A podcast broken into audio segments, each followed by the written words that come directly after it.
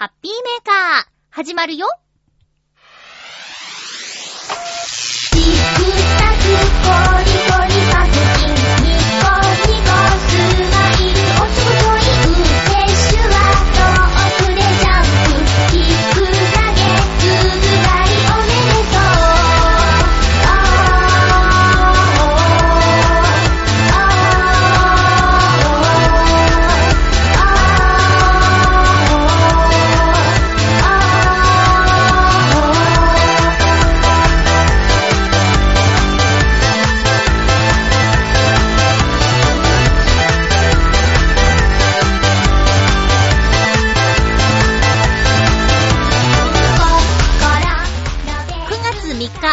のハッピーメーカー。この番組は、ハッピーな時間を一緒に過ごしましょうというコンセプトのもと、ちょわへよ .com のサポートでお届けしております。9月に入ったけど、なんか暑さ戻ってきましたね。残暑、厳しくなりそうです。今日も最後まで1時間、よろしくお願いします。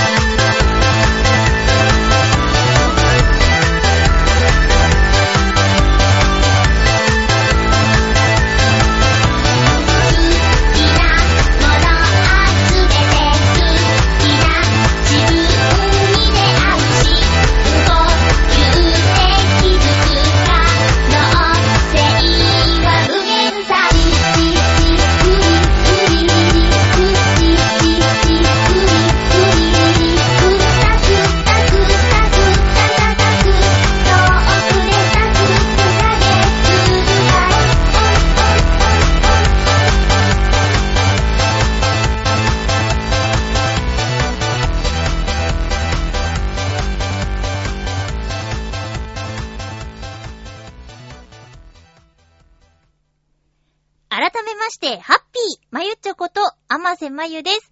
いやもうね、ハッピーなことがありました。えっ、ー、と、ツイッターをやっているんですけど、ツイッターで、あのー自分のつぶやいたことが、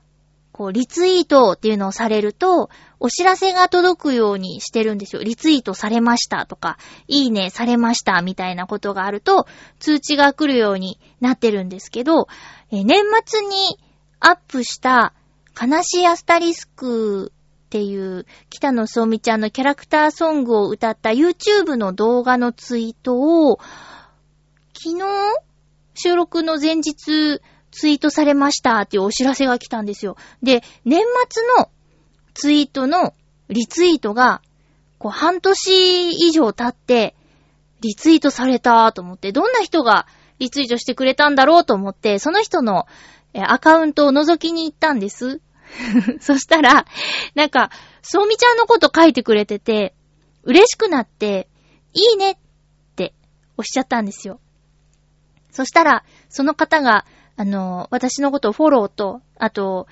なんて言うんですかあの、コメント書いてくれて、なんかそこにも嬉しいことが書いてあって、改めて、こう、北へという作品が、今でも、ファンの方に愛されているということを知り、そのメンバーの一人であるということが、とてもとても嬉しく思った出来事だったので、とてもハッピーなことがありましたというふうに言いました。えっと、一作目から20周年の年らしいですね。えだから、えっと、プレステ2の私の参加したダイヤモンドダストは2003年発売だったと思うので、まあ、20年ではないんだけど、それに近い感じで一緒にお祝いしていただいているような雰囲気が最近ありますね。なんか、嬉しくて、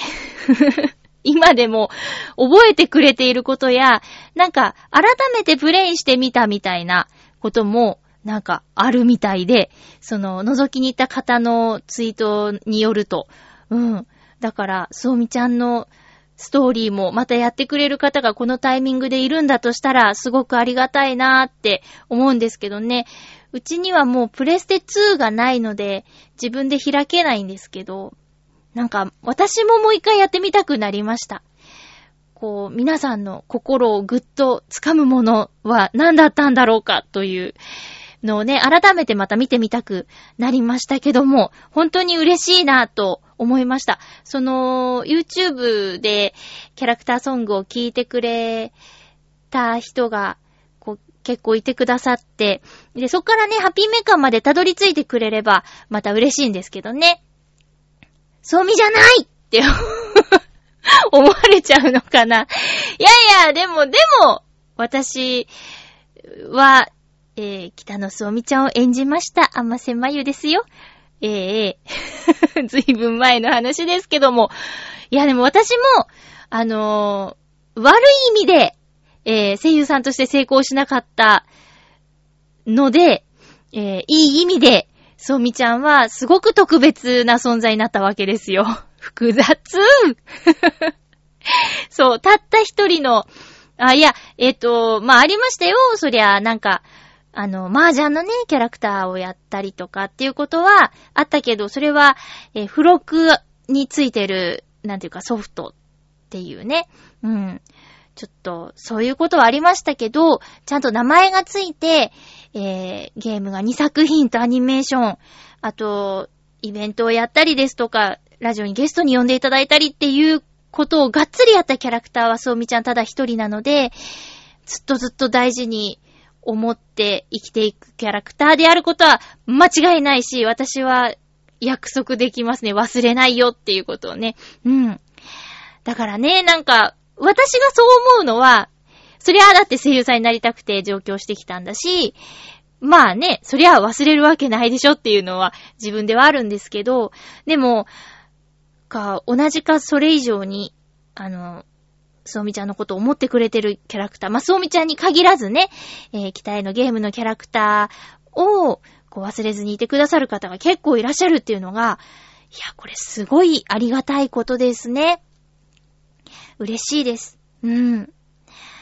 なんか、ずっと、ずっと、こう、どっかに いつも覚えてなくてもいいから、あ、そういう子いたな、つって悩んでる子、北海道にいたな、旭川にいたな、っていう風にね、たまーに思い出していただけると、ありがたいですね。なんか、北へは、こう、手紙をね、プレゼントするっていう、手紙をプレゼントっていうのはもう言い方変か。手紙を、こう、キャラクターから手紙が届くっていうことがあったりとか、私もね、あ、そうみちゃん、すごい日本語、書くのうまいなとかね 思ったりとかして、えー、いたんですけど、なんか、スタッフさんも、あのー、作品の雰囲気と同じようにあったかくて、もう初めてで最後の現場だったんですけど、本当に素晴らしい作品に出会えて、もう月並みな言葉ですけどね、素晴らしい作品なんて。口で言うのは簡単ですけどね、ロケとか行って、実写も使ってっていうことで、たくさんの準備のもと声を入れさせていただいたっていうことでね。うーん、なんかもうほんとすごい体験させていただいたなっていうふうに、改めて思いました。なんか、ね、ツイッターで、あの、私を見つけてくださった方のおかげで、改めて思い出して、うーん、オーディションは夏前だったなとかね、そっから合格って言われて、え、収録がなかなか始まらないってなって、あのー、なんかすごい桜大戦のオープニング歌ってたなとか。で、あの、なんだ、中古ショップで、あの、ホワイトイルミネーションを見つけて、思わず買ってしまい、えー、ドリームキャストがないっていう 私はこの、この作品の続編に出演が決まっているのですねって言って、それを、こう、見えるところに飾ってたっていう話したことあったっけ？多分ないような気がする。あるかな？まあ、このラジオも長いんでね、どっかでそういう話もしたかもしれませんが、まあ、そういうことがあったんですよ。うん。なんか、そう。あの、またちょっと、エゴサーチじゃないけど、やってみようかな。北野すおみとか、すおみちゃんとかすおみとか。ちょ、甘瀬まゆでやるとちょっと怖いから キャラクターの名前だったら、まあ、あの、うん、ボッコボコにされることはないかな。甘瀬まゆってやったら、あいつ何やってんだろうなとか、なんか す、なんか悪口が出てくる可能性もあるからさ。わかんないけど、ちょっと、そうみちゃんでエゴサーチして、いいねとかつけまくっちゃおうかな。あの、そうみちゃんの誕生日あたりに、そういう祭りを開催しようかな。うん。祭りになるかわかんないけど、まあ、とにかくすごく嬉しかったので、えー、お話ししました。あのー、最近聞き始めてくださった、くださった、リスナーさんは、こう、そうみちゃんって何？っていう方ももしかしたらいるかもしれないですよね。えー、2003年に発売されたプレイステーション2の、えーゲームソフトなんですけど、それの北へダイヤモンドダストという作品の中に出てくる女の子で、北野そうみちゃんという役を私が、えー演じさせていただいたということなんですよ。うん。すごくいいお話でね、うん、女の子は5人、プラス1、そしてさらに1っていうことで全部で7人の女の子と出会うことができるんですけど、その子の悩みを聞いたり、北海道の美しい景色を見たり、美味しいものを食べたりして、えー心を通わせていくというトラベルコミュニケーションゲームです。うん。これは言っとこう。恋愛シミュレーションではありません。トラベルコミュニケーションです。ねえ、そういうゲームがあって、そのキャラクターのことを今でも覚えてくださっている方がいて、嬉しかったっていう話なんですよ。えー、ちょっとね、懐かしくて。うん。ありがとうございます。その、メッセージくれた方今聞いてくれてるかな？ツイッターフォローしてくれたからラジオの宣伝入れたら、聞いてくれるかな？どうかな？えー、ということで、今週も楽しくいきたいと思います。まずはコーナーから、ハッピーもぐもぐ食欲の秋ということで、もぐもぐしたいと思います。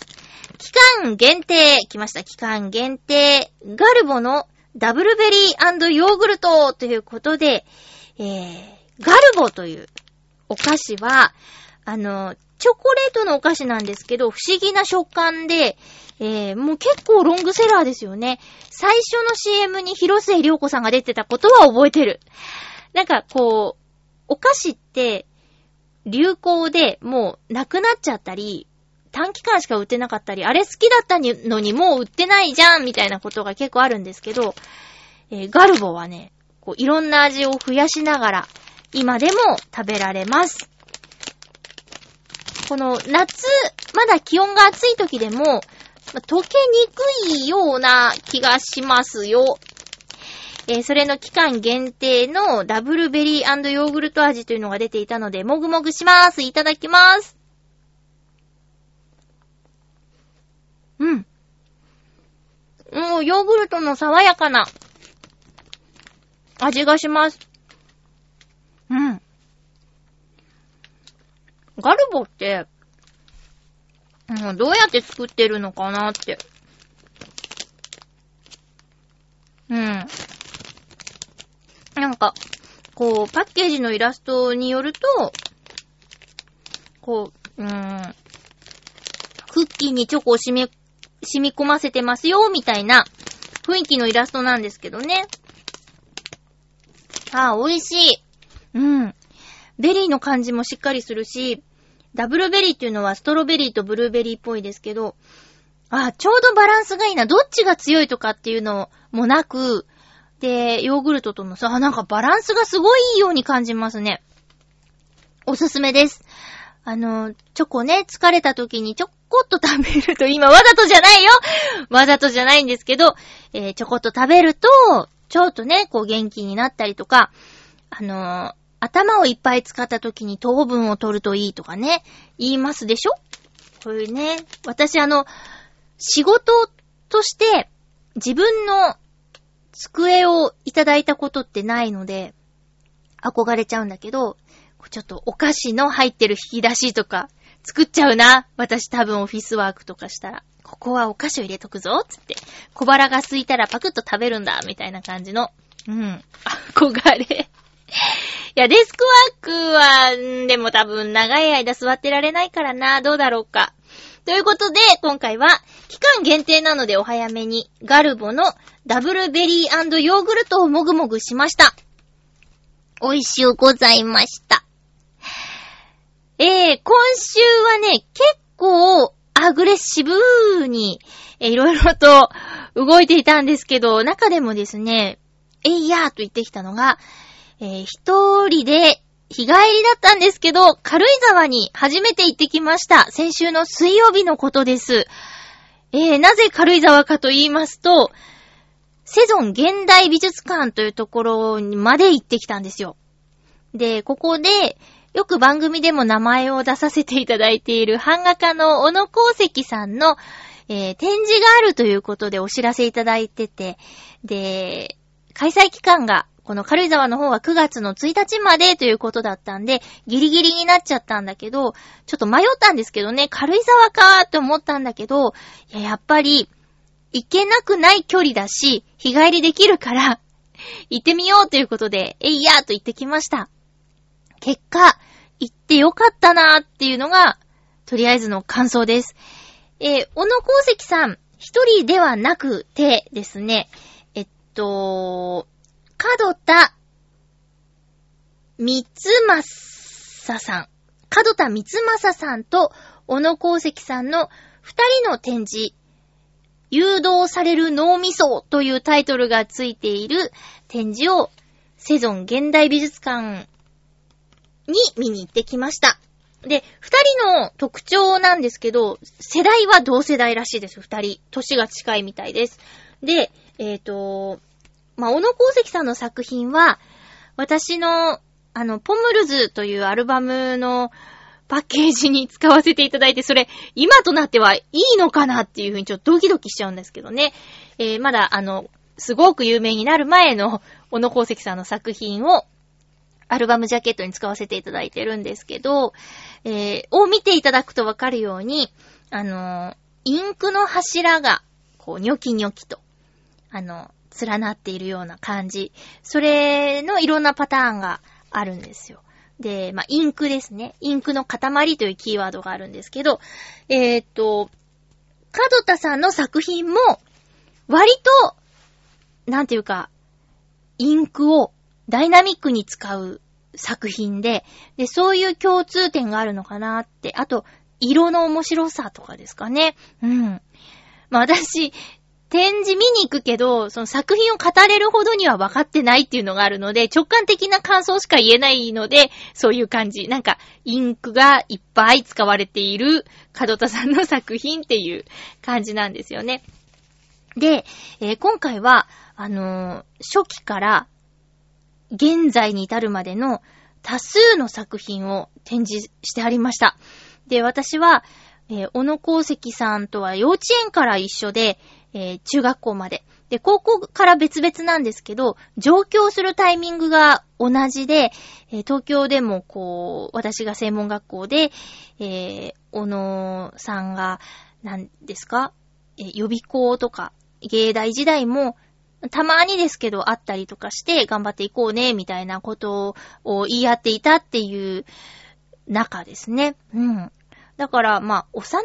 染という言い方は、あ、実はあんまりしっくりこないんですけど、えー、地元の同級生っていう存在で、で、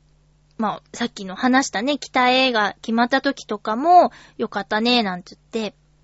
頑張ろうね、みたいなことを言ってきた中なので、えー、古典をするときには、まあ、ほぼ、東京で行われるものはほぼ顔を出しています。えー、で、その初期の作品も今回、軽井沢の方に展示されてあって、で、2003年とか書いてあるんですよ、作品に。で、うわーって、はぁ、これ、見たことあるってやつが並んでたりとか、で、今年2019年って書いてある作品はまた進化してたりとかして、すごいなーって、まあ、あだ名でね、何々くんすごいなーみたいな感じでもうちょっと独り言状態ですよね。いや、もうね、私はですよ、一方の私は、うーん、立ち止まってるわけじゃないんだけど、その、2010何年かあたりからか、まあ、うーん、2009年とか10年とかかな、その辺から全然進化がないっていうのは自分でもわかってることで、でも、こう同じタイミングで東京に来た仲間の、こう作品見てると、作品作って形に残して賞を取ったり、大勢の人に見てもらったりとか、なんかすごいカメラで、その、ま、あの、作品の撮影 OK だったんですけど、すごいカメラで撮影されているその、小野さんの作品見てたりすると、ああ、すごいなーって、どんどん先へ行ってしまうなーって、なんなら世界に行ってしまうんじゃないかっていうぐらいに、どんどん成長しているっていうのを感じて、なんか、私、もう会えないやって思っちゃって。うん。会って話しても、こう、相手をイライラさせてしまうんじゃないかなって思ったりとかしてね。うん。うん、そうね。あるところから私何も動きがないから、そう、恥ずかしくなっちゃって、途中からもう半泣きで見てました。うん。すごいよ、すごいよって言いながら、見てましたね。この作品の頃は私も、あの、まあ、声の仕事があったり、イベント出たりとか、とか、あった頃だわー、みたいなのを重ねたりとかして。で、そんな時に会って、話す分には、あの、まいちゃんも頑張ってるね、みたいな風に言ってもらえてたけど、今となってはどうだろうかと。お説教されちゃいそうでね。うん。でも、たまらなくなって、軽井沢から LINE したんですよ、小野さんに。そう。そしたら、わざわざね、言ってくれてありがとうみたいな返事もそこでいただいて、なんか、ね、しばらく会ってないね、なんて言ったら、こう、今近くに住んでるんだから、いつでも会えるじゃん、なんて返事いただいたんだけど、うーん、どうしよう。でもね、会おうと思った時に会ってないとね、っていうのはあるから誰に対しても、近々ちょっと予定合わせて会ってこようかな。いや、もしかしたらだって海外に行ってしまうかもしれないじゃない。いや、そんな話はないですけど、でも、ね、もっといいもの作りたいみたいなのとか、海外で評価されたら、そういうことだって、なくないのかなとか、そうじゃなくても、あの、東京から離れて静かなところでひたすら作品作りに打ち込むっていう可能性だってあるしね。今は割とね、あの、1時間以内で行けるところに お互い住んでるので、ねえ、会っとかなきゃなー、でも緊張するぜーっていう感じでした。でね、あの、この間も山本二蔵店行ってきたけど、やっぱ美術館は一人で行くところですねっていうのが感想です。えー、BGM なんか流れてないところで、こう、カツーンカツーンって別に硬い靴履いてたわけじゃないんだけど、ちょっとこう足音が響くような。うん。あと、こう照明とか、作品も、えっ、ー、と、企画展がこの二人の誘導される脳みそっていう展示だったんですけど、常設の展示も、こう絡めて展示されてて、色味がこう明るくて、えー、強めのが一緒に展示されてたりっていうのが面白くってね。うん。なんか行ってよかったなと思いました。で、軽井沢初めてだったんですけど、えー、上越新幹線に乗って行ったんですよ。で、山陽新幹線だったら、小玉、光、のぞみっていう順に、こう、スピードとか、停車駅の多いのは小玉とか、わかってるんだけど、その、他の新幹線、上越新幹線とか、え、東北新幹線とかになると、なんていうのが早いのか、どっちが先に着くのか、全然わからなくって、まず困りましたね。うん。で、自由席で行ったんですけど、えー、結構混んでました。やっぱ8月の終わりの軽井沢。軽井沢ってやっぱ避暑地として知られているから、夏に観光客が多いんだって。で、多いのに、観光客さん多いのに、バス1時間に1本なんですよ。うん、だからもう大混雑。しかも、スイカやパスモや使えないの。バス。で、後ろ乗りで整理券を取って、で、降りるときに払うんですけど、最大でね、私が確認したやつでは、2800いくらとかになってんの。すごくない？私は美術館までおよそ30分の距離を520円だったんですけど、どこまで行ったら2800円とかになっちゃうんだろうって。で、あとやっぱりね、海外からのお客様も多くって、バスの運転手さんが本当に大変そうでした。え後ろで整理券を取ってっていう習慣がない海外のお客様もいるので、降りるときにプチパニックですよね。えーいくら払えばいいんだみたいな感じで。で、運転手さんもどっから乗ったかなんて聞いたってね、バス停の名前覚えてないでしょ、海外の方がね。っていう。でもパンパンにお客さん乗ってて、えー、ある停留所ではもうこれ以上乗れないから次のバスにご乗車ください。申し訳ございませんって言って通過したんだけど、次のバスで1時間でしょって思ってね、怖くなっちゃいましたね。えー、軽井沢に行った感想は、自家用車、またレンタカーとかね、自分で動ける乗り物に乗っていくことをおすすめします。私もそう、そっちのが良かったかな。えーと、ものすごく混んでたので、帰りのことが心配になっちゃって、え東京まで新幹線で1時間ぐらいで行くんですけど、あのー自由席で買ってたので、帰り、まあ、あのー家まで終電で帰れればいいかなっていう風に計画してたんだけど、うーん、旧軽井沢っていう場所が、お店が並ぶ観光エリアで、で、そこの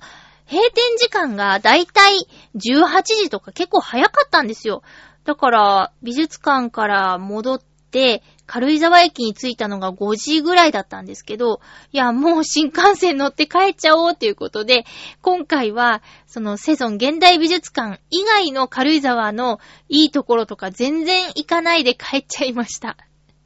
本当は宿泊とかできればいいんですけどね。あと、軽井沢駅前には、なんかアウトレットみたいなのができてて、駅からすぐ近くってっていうのあったんだけど、なんかでも軽井沢まで来て、そんな洋服とか見てもしょうがないなっていうのもあったので、もう本当に美術館だけ。うん。美術館と、駅中のお土産屋さんをちょっと見たぐらいかな。でもお土産も、こう、あんまりピンとこなくって、うん。なんかそういうのを、サービスエリアで見たことあるな、最近、みたいな ことを思って、長野に旅行に行ってるからね、えーじゃがりこの限定のやつとか、プッチョの限定のやつとかは、ああとプ、プリッツとかもね、見たことがあるなっていう感じだったから、あまり買わずに、うん、えー帰りましたけど、で、帰りの新幹線もまあまあ、あの、早めにしたのが良かったのか、えー無事自由席で座って帰れました。1時間なんてあっという間ですね。えー、あの、なんか、旅に行きたいなって、思ってはいても、こう、いやでもなって腰が重い状態が続いてたんだけど、今回一人だったけど、行ってよかったなって思いました。そりゃ、ご飯食べてる時は一番寂しかったですけどね。セゾン現代美術館の中にある山嵐だっけ？えーレストランがあるんですけど、そこがとても評判が良くって、あの、じゃあ私もそこで食べようと思って、ちょっと贅沢なんですけど、でも600円とかのドリンクも選べて、で、2300円ぐらいだったかな。メインの料理と、あと前菜が6品あって、みたいなやつを選んだんですけど、めちゃくちゃ美味しくて、中にでも、前菜の中にあった、えー里芋の素揚げっていうのが、口に入れたらもう、うわ、美味しいってなってね、一人で行ってたのに、美味しい顔しちゃうっていうね、止まらないの。無表情で食べられないから、美味しいっていう顔したけど、それを伝える相手が誰もいないっていうのがね、悲しかった。テラス席では6人組の奥様方がいて、で、私は中にいて、で、一つ空いて隣の席に老婦人さんがいて、本を読んでらっしゃって、なんか話しかける雰囲気ではなかったんですよね。うん。でも、帰りに店員さんにたまらなくて、えー話しかけちゃったんですよ。全部美味しかったですって。その時は、食後のドリンクは、もうめったに選ばないですけど、ロイヤルミルクティーとか選んじゃいました。美味しかったなぁ。いや、こんなに美味しいんだからデザートも美味しいはずだと思って、頼みたかったけど、私別腹がなくってね、ダメだった。うん、それは無理だった。っ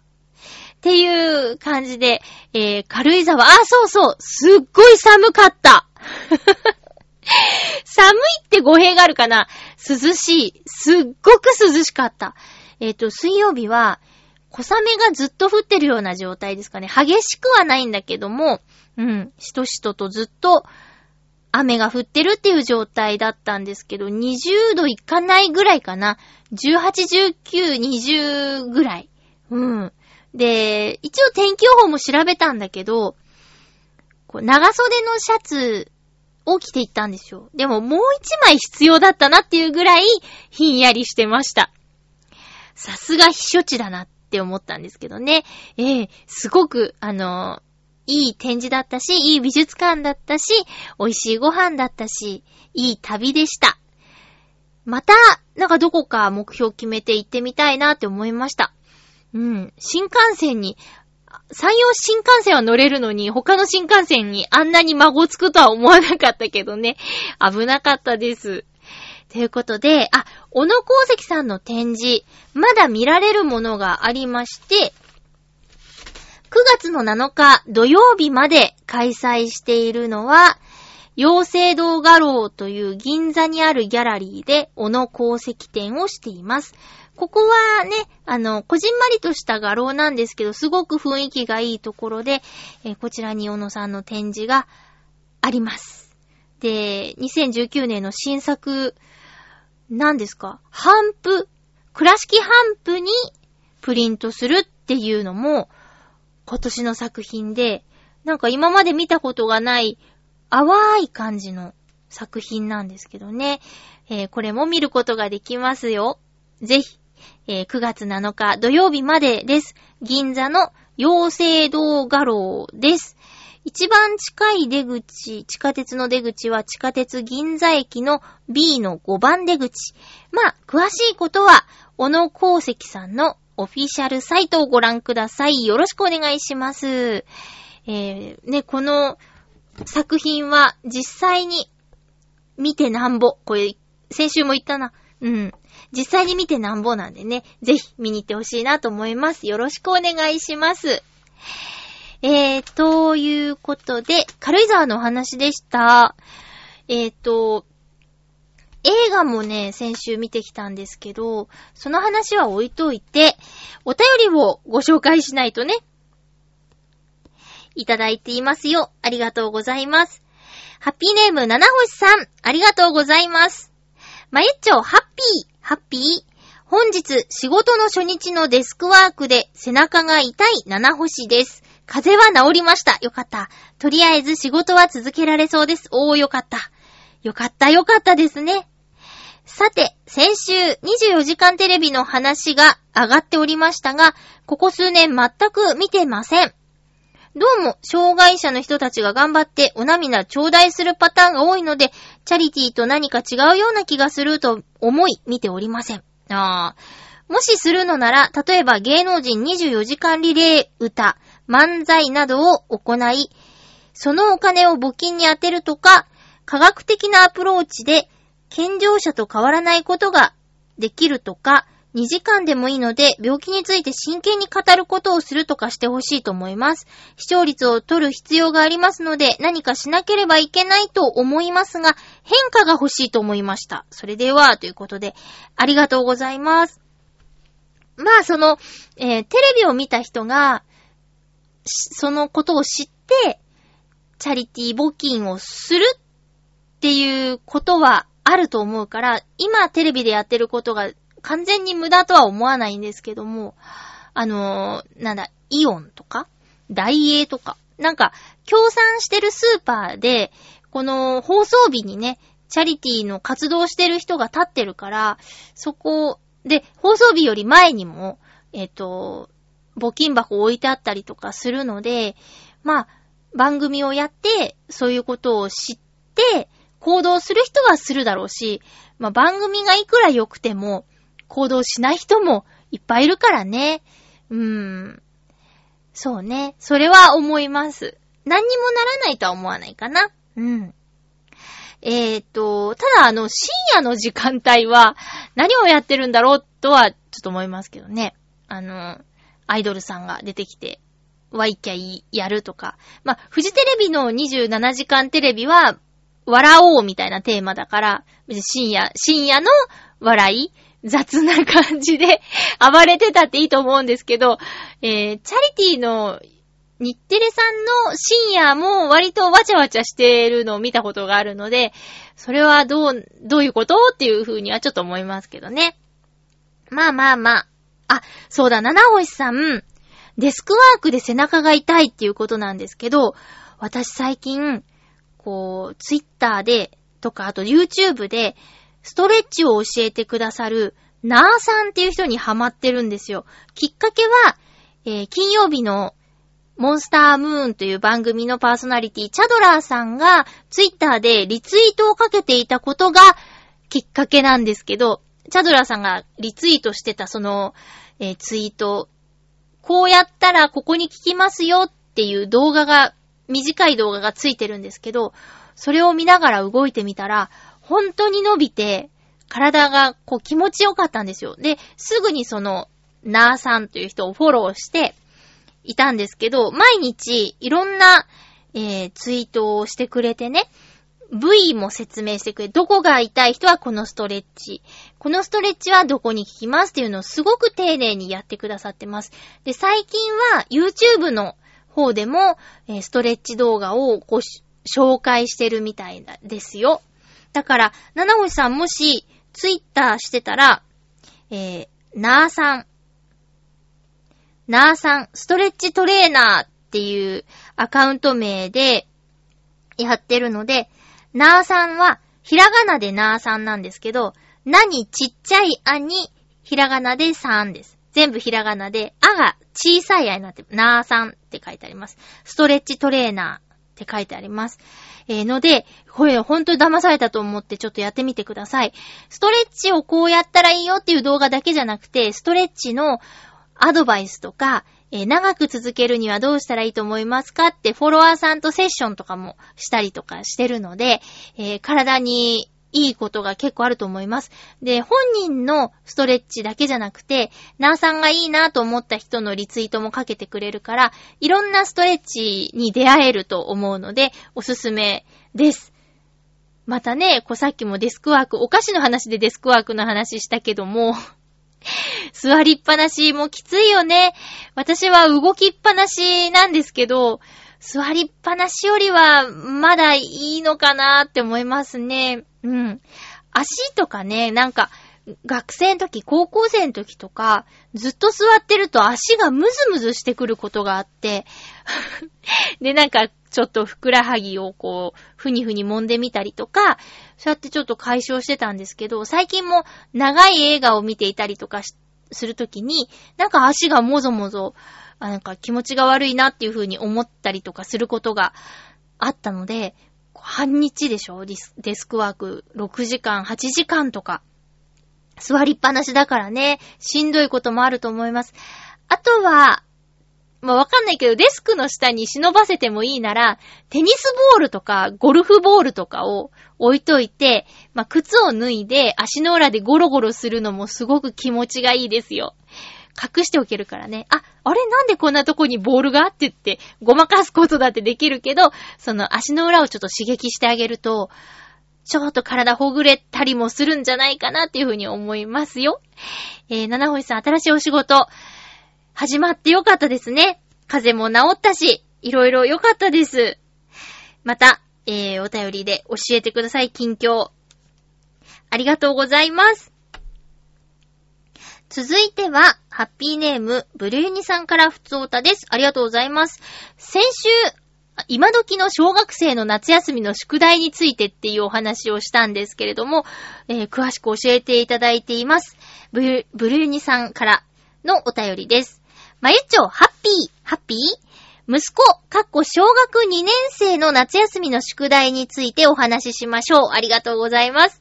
番組であったように、自由研究は、研究や実験はもちろん、読書感想文か、テーマのあるポスター作成、どれか一つやれば OK なんです。ああ、私があの、紙染めのお店で聞いたのとほんと一緒ですね。今年も夏休みというテーマでポスターを作りました。おー、ポスターを選んだんですね。日記は2枚。国語、算数半分ずつのテキストが1枚。育てているピーマンの鉢を持って帰ってきており、その観察をする観察日記。1日分？え？毎日やる宿題で、歯磨き帳と一行日記。うんうん。音読に計算カード。かっこ、単語帳に書いてある式を読んで答えを言う。おー。まだ2年生ですから、7月中にはあらかた終わってしまう宿題量です。3年4年生ぐらいから宿題も変わってくるようなんですが、まだまだ楽勝ですね。っていうことでありがとうございます。一行日記はね、サボるとちょっと厄介なやつだ。うん。あとは、音読と計算カード。音読が宿題に出るんですね。あー、でもあったかな本読みカードみたいなやつ。何ページから何ページを読みましたって書いて、で、親のコメントを書いてもらうっていうのを、宿題で確かあったかもしんない。でも夏休みの宿題ではなかったかな。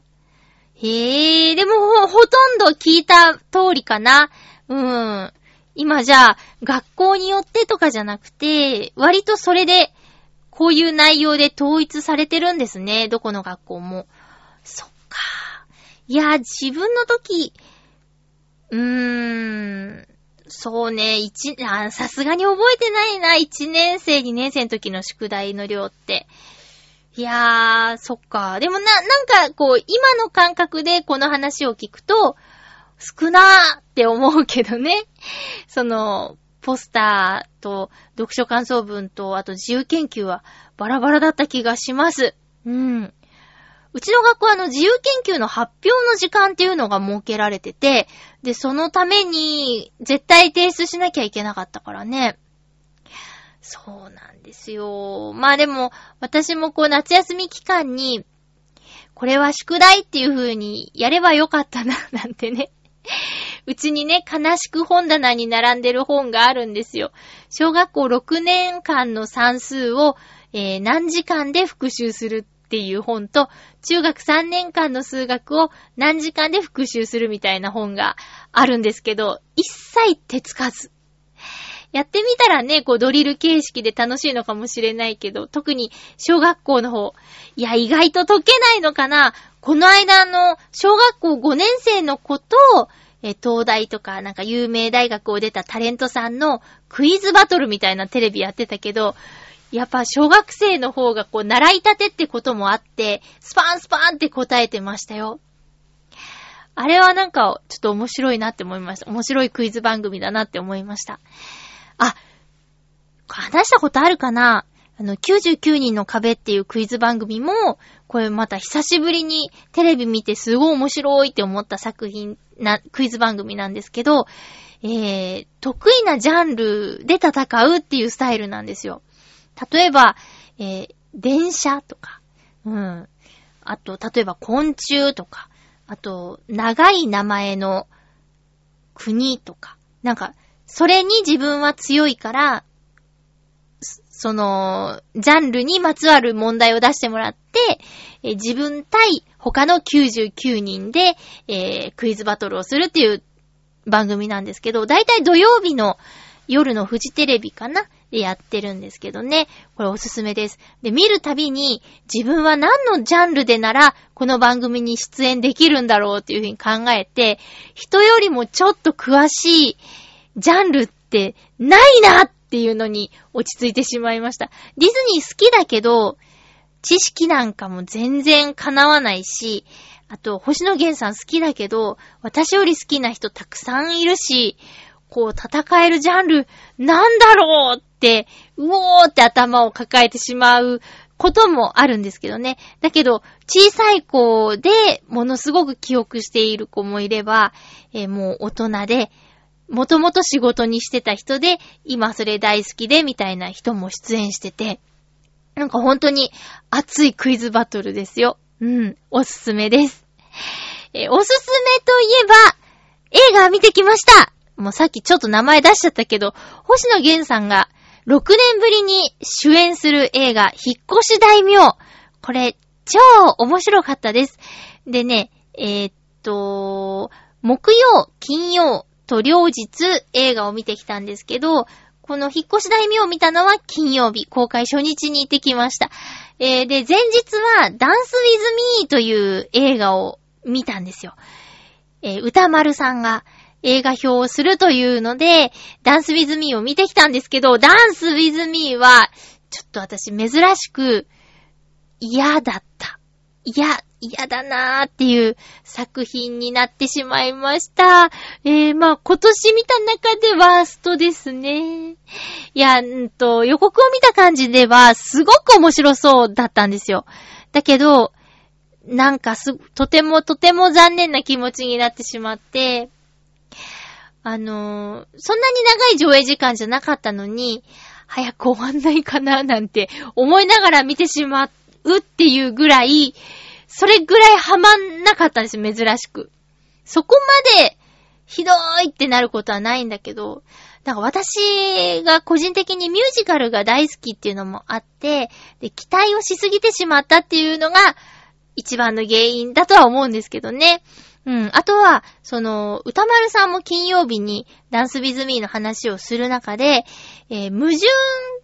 え、なんでって思うことがあったでしょっていう風に言われて、あ、ありましたつって。なんか、音楽が、こう、聞こえてくると踊り出してしまうっ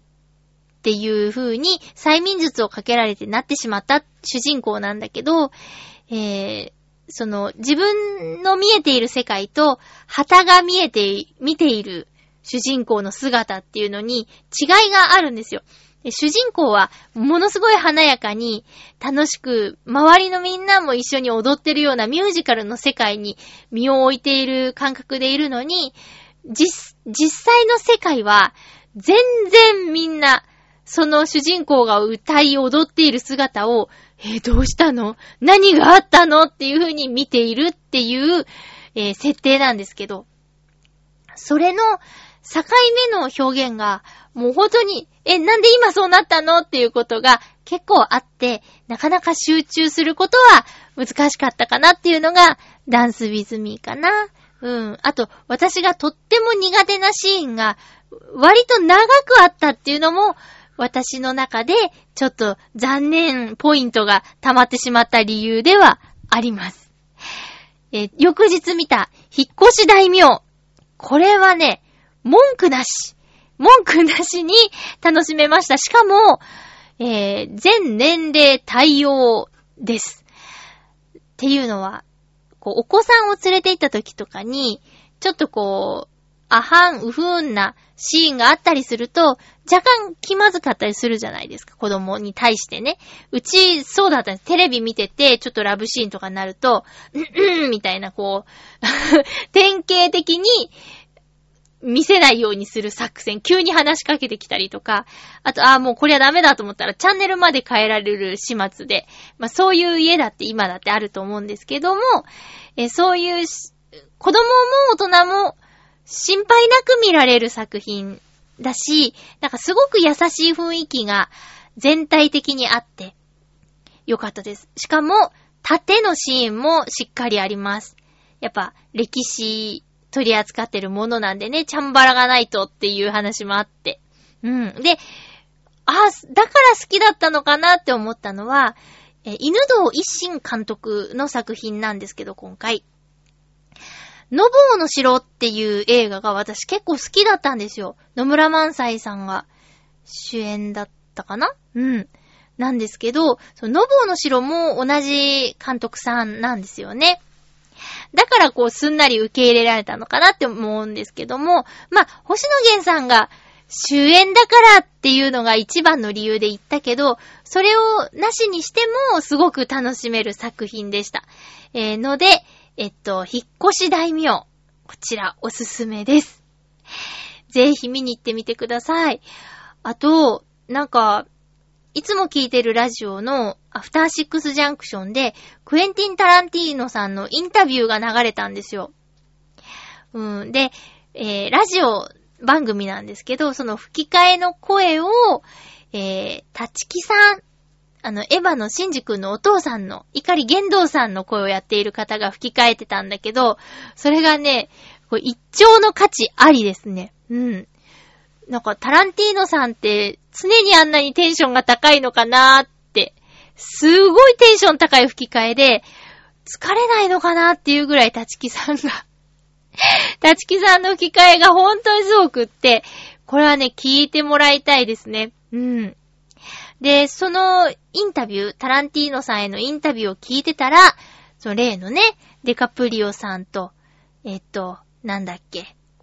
あの二人の主演の映画を見てみたくなったなって、あー、こう、昔あったある事件をもとに作られた映画らしいんですけど、その映画を、ま知らなくても全然大丈夫だって話だったんですけど、知ってるとより楽しめるよっていうことで、そうなんだ、つって。えっとね、Once Upon a Time in Hollywood という映画が今気になってます。えー、インタビューを聞くまでは、あーなんかすごい二人、あ、えっと、デカプリオさんと、あれ？えっと、えっと、ブラッド・ピットさん。うん。が、共演なんて豪華だなーぐらいしか思ってなかったんだけど、でもなんか、その、1960何年のハリウッドの出来事っていうことで、なんかタランティーノさんの映画への愛情がすごいみたいなこととかを歌丸さんが言ってて、そうなのかって。うん。まあ、こう、いつもなら見ない作品を見てみるのもすごくいいことなんですけどね。あとは、あれですね、メランコリックっていう映画、今、単館でやってるらしいんですけど、メランコリックが気になるんですよ。でも、ちょっと中身がバイオレンスっぽくて、映画館で見るのはうーって思いながら、なんとロケ地が、あの、浦安の松の湯さんなんですって、アドマチック天国にも出てきたんですけど、浦安の、えっと、こう、フラワー通り商店街近くにある、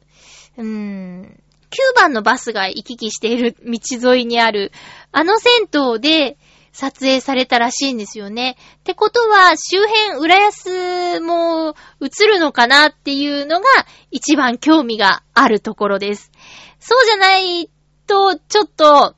うーん、どうかな？その、銭湯で何が行われてるか的なところが、ちょっと怖いなって思ってるんで、映画館で見れるか不安ではあるんですけどね。ちょうどその映画表を次の週末歌丸さんがやるので、まあラジオを聞くにあたって全然知らない映画の話を聞くよりも自分も見て、あ、歌丸さんどう見たのかなっていう風に、え聞くのが楽しみであるので、最近はちょうど見たやつを批評してくれていたので、いい感じで聞けてたんだけど、メランコリックは、あの、シネコンでやってないっぽいし、ちょっと、ハードルが高いかな。見るハードルが高いかなっていう風には思います。いけるかな？あとは今週は、えー、久しぶりに朝飲み会をしました。すごくお世話になった上司の方と、えー、すごく久しぶりに朝からやってる飲み屋さんに行ったんですけど、入るなり店員さんから、すいません。え、えっと、9時、9時頃入ったんですけど、10時まで僕一人なんです。それでもいいですか？っっていう風に言われて、飲み物は出せるけど、食べ物はものすごく時間がかかっちゃうと思いますって言われて、で、まあお腹は空いてたけど、一番の目的はおしゃべりだったから、あ、すいません、じゃあ、え、飲み物は何と何でお願いしますって言って、そっからもう、あの、食べ物も1時間ぐらい頼まずに、ずーっとおしゃべりしてました。うん。なんか、ね、大変ですね。朝からやってる居酒屋に団体が入ってきちゃったらしいですよ。団体のお客さんをなんとかしなきゃいけなくって、えー、ちょっとなかなか他のことができなくって、ごめんなさいみたいな感じで言われたんですけども、そう、あのー、朝から飲み会はもう、そうですね、ちょ、何ヶ月か前、冬にやった送別会以来だったんですけど、うーん、なかなか、もうしんどくなってきましたね、朝飲むの。えっ、ー、と、仕事終わって、帰って、まず寝て、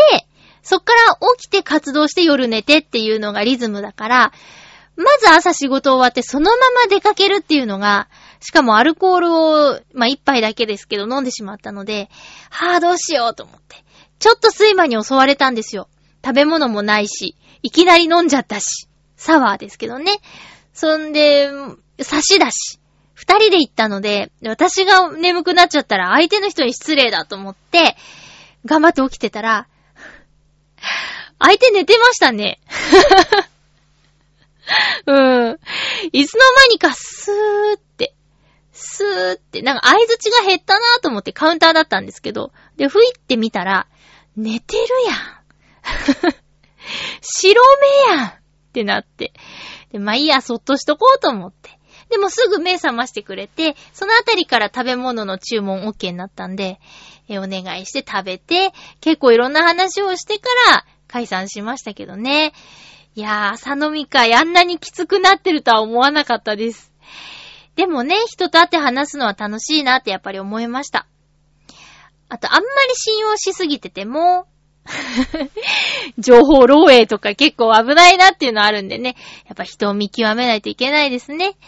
ということで次回は9月の10日放送分を9月の8日に収録する予定です。放送、あ、放送じゃない。収録が前後することもありますので、お便りを絶対読んでほしいという方はお早めに送ってください。よろしくお願いします。えー、早めの収録って言ったら、例えば、えー、8日日曜日って言ってるのが、金曜日になることとか、稀にありますんでね、気をつけてください。よろしくお願いします。えー、9月に入って、仮面ライダー01第1話見たんですけど、今なら YouTube で1話を見ることができます、無料で。で、仮面ライダー見たことないよ、つって、まゆっちょ見てるんでしょ？どうなの？っていう方は、01の1話だけでも見てほしい。今回の仮面ライダーは、割と1話から面白いです。じわじわ面白くなっていくパターンとかもたまにあるんですけど、今回は1話から面白いです。おすすめです。仮面ライダー01 YouTube でぜひ。お送りしてきましたハッピーメーカー、そろそろお別れのお時間です。お相手は、まゆちょこと、あませまゆでした。また来週、ハッピーな時間を一緒に過ごしましょうハッピー遠くまでも行ける goodbye.